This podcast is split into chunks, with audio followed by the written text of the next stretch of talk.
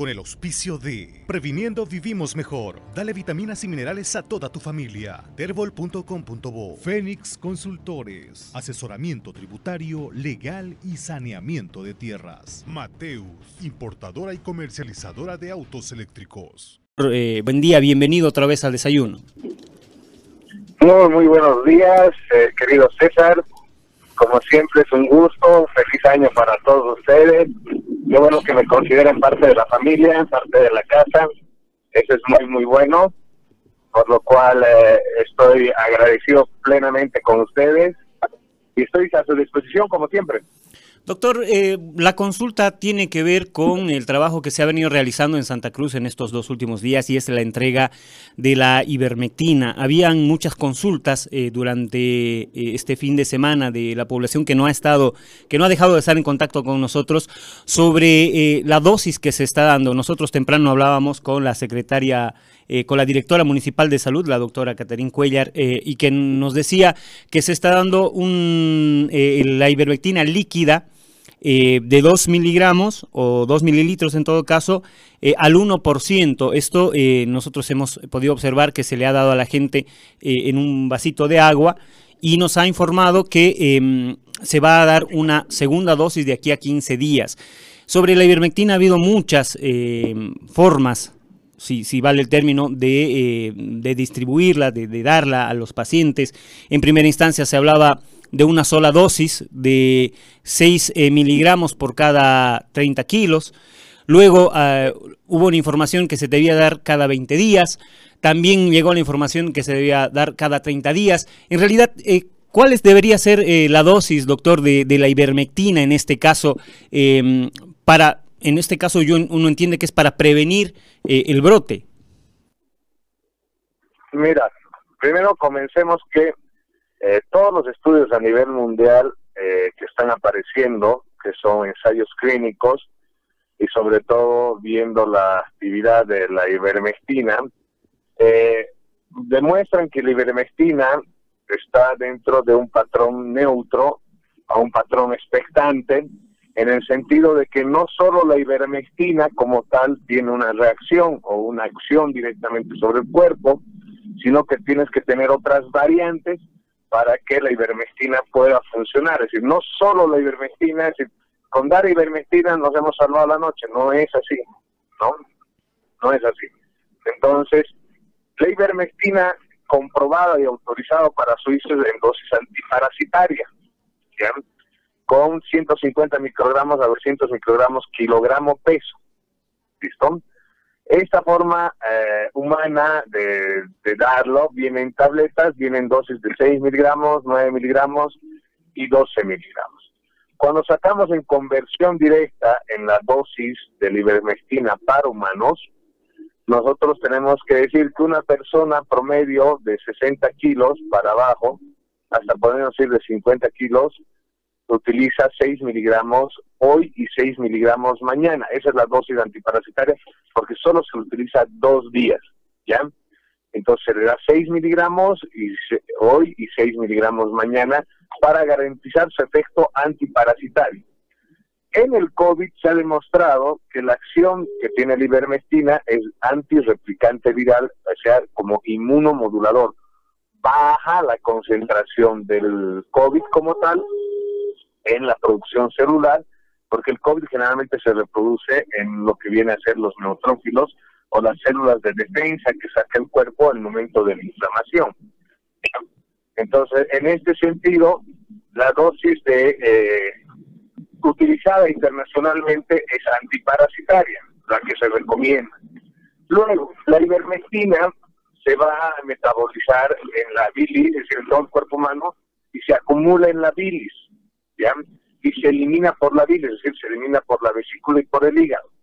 Todos por eso asocian y dicen es hepatotóxico la ivermectina, no, no es hepatotóxico.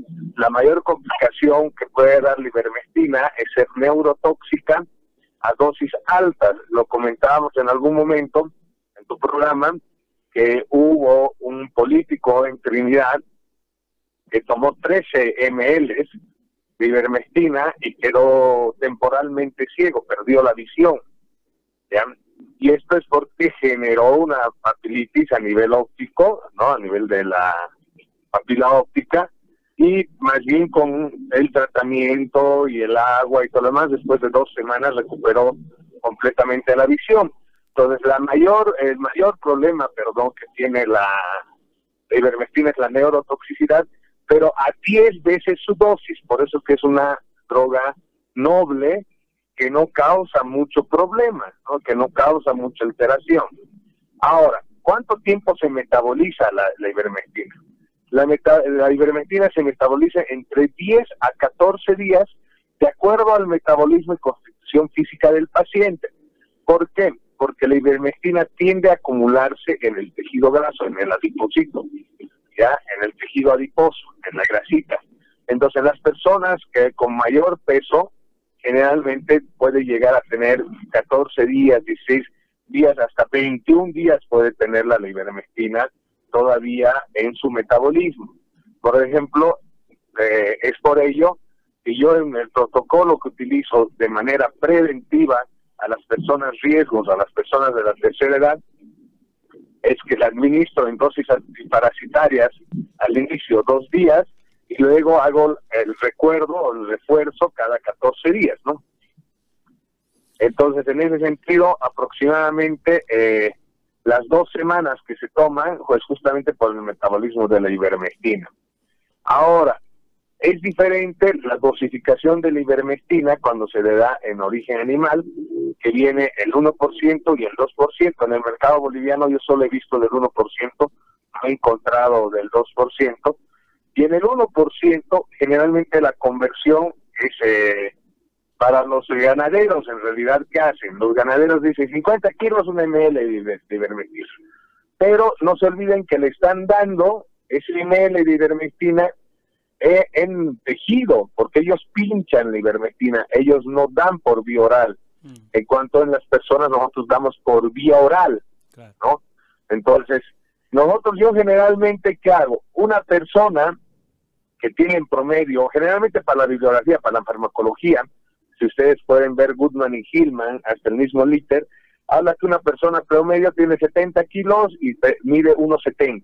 Ese es el promedio con lo que se trabaja para dar concentraciones de medicamentos, ¿no?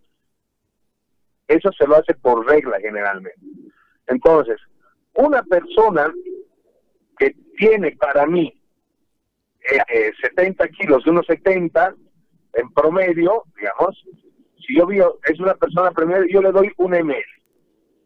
Un ml porque en base a eso voy a generar la concentración que me da una tableta de 6 miligramos, de 6 hasta 9 miligramos, ¿no?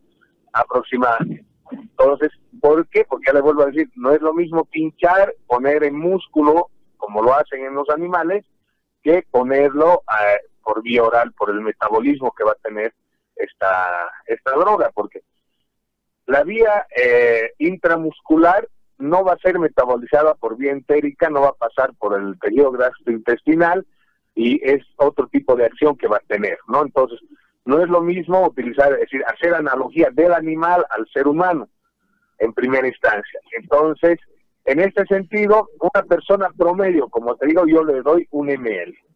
Y una persona que tiene más, le doy 1.5 ml porque estoy casi llegando a la concentración de 9 miligramos, 9 a 10, 11 miligramos aproximadamente, que es lo que dice la bibliografía sobre la dosis antiparasitaria como tal. No le doy el doble.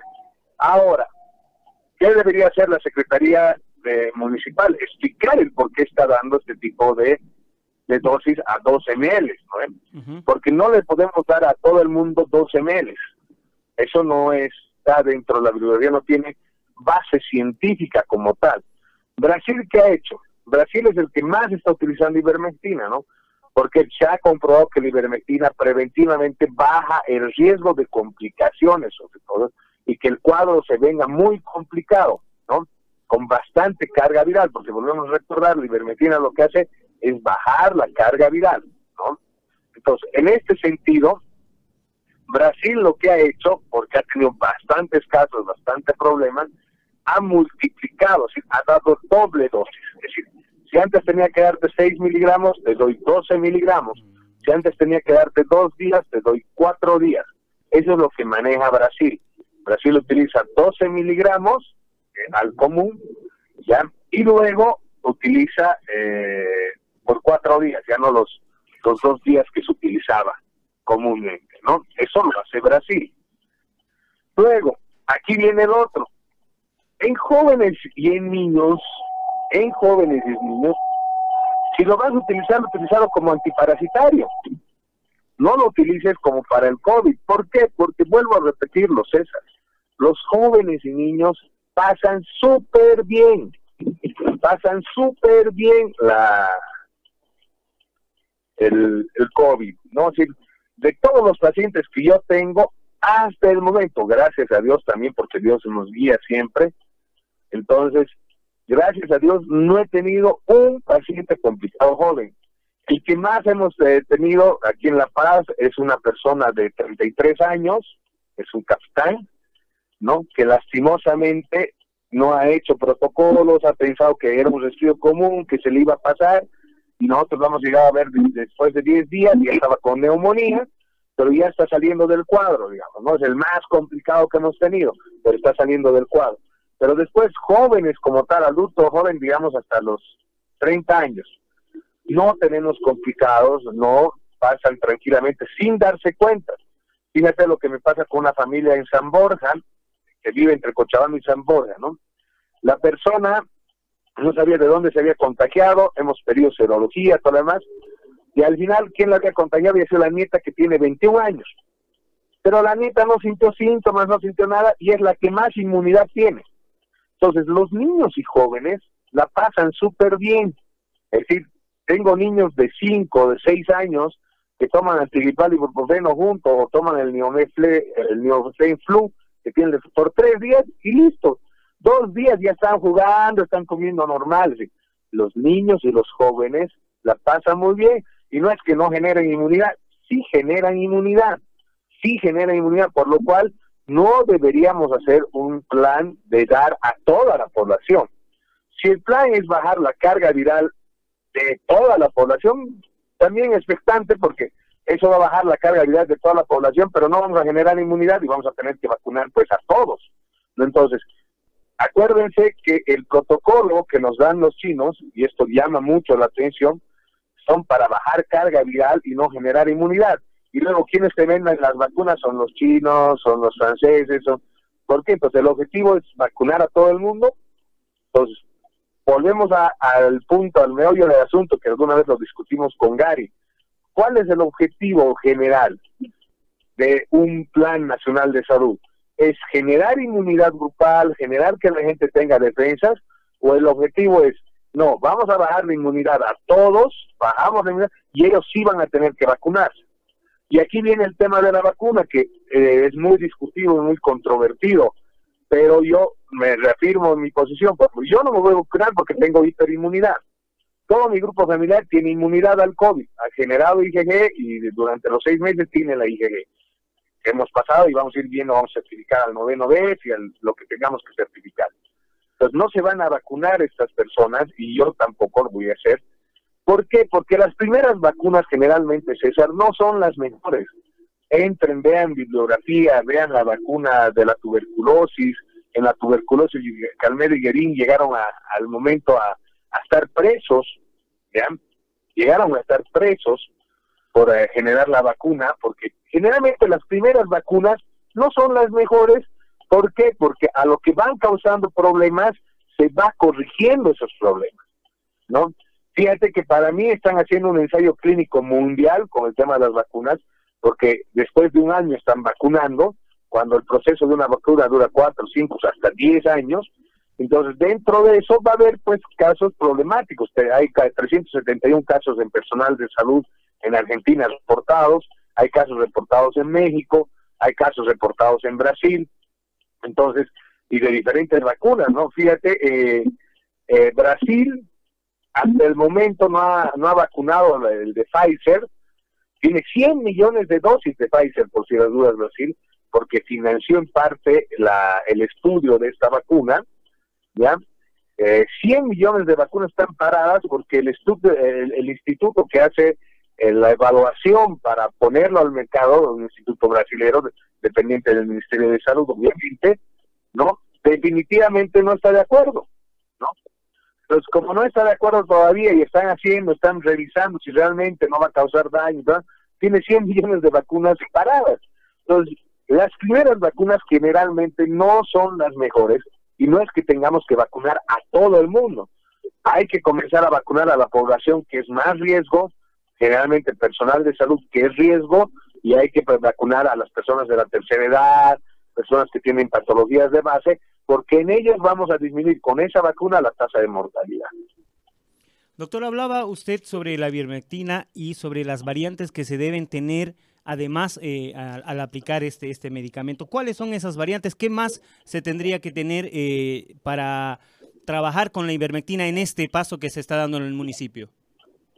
Por eso hay que ver qué edad tiene el paciente, hay que ver qué peso tiene el paciente, hay que ver además si está cruzando o no la patología, porque no es lo mismo, o si no ha tenido ningún síntoma, ¿no? ¿Por qué? Porque si yo estoy queriendo a una persona que está enferma, quiero bajar, pues le doy la dosis que le están dando, ¿no? Porque le estoy dando 12 ml, es una superdosis, es una buena dosis, ¿no? Casi duplicando la dosis promedio, entonces es para bajar carga viral en esa persona que no se enferme, ¿no? Luego, que hay que tener el manejo del producto. He visto que lo están manejando poniendo tres, cuatro jeringas en un mismo recipiente, lo cual no es correcto, ¿no? Debería, la manipulación debería ser de acuerdo a las normas de manejo buenas prácticas de manejo del producto, ¿no? Para conservar el producto como tal, porque si no va a tener problemas. Hay que avisar además también a la población que la ivermectina, la ivermectina puede tener trastornos gástricos, puede causar dolor de barriga, puede producir diarrea, ¿no? Y eso es completamente normal porque pues, se comporta como antiparasitario y actúa sobre el tracto digestivo, ¿no? Generalmente en el parásito actúa inhibiendo la motilidad parasitaria, por lo cual el parásito se desprende de lo que viene a ser el tracto digestivo y lo elimina el parásito. Entonces, como digo, como dosis antiparasitaria me parece súper bien para bajar carga viral, pero lo que no estamos tomando en cuenta es que aunque yo dé ivermectina a los que esté, los pacientes que ya se están complicando, le des como le des la ivermectina, eso no va a mejorar al 100% porque solo baja la carga viral. Porque las complicaciones del COVID vienen sobre todo a nivel bacteriano, ¿ya? Es decir, el COVID genera una inmunosupresión, las bacterias aprovechan eso y generan la neumonía por COVID-19. Entonces, en este sentido, es decir, hay que ver cuál es la, base técnica, en realidad, querido César, para ver cómo están utilizando la ivermectina. Brasil, ¿qué ha hecho? Damos el doble, vamos cuatro días, vamos a bajar y listo, se acabó. ¿Me entiendes? Ahora, ¿cuál es la base técnica? ¿Quiénes quieres llegar? ¿A quiénes quieres proteger?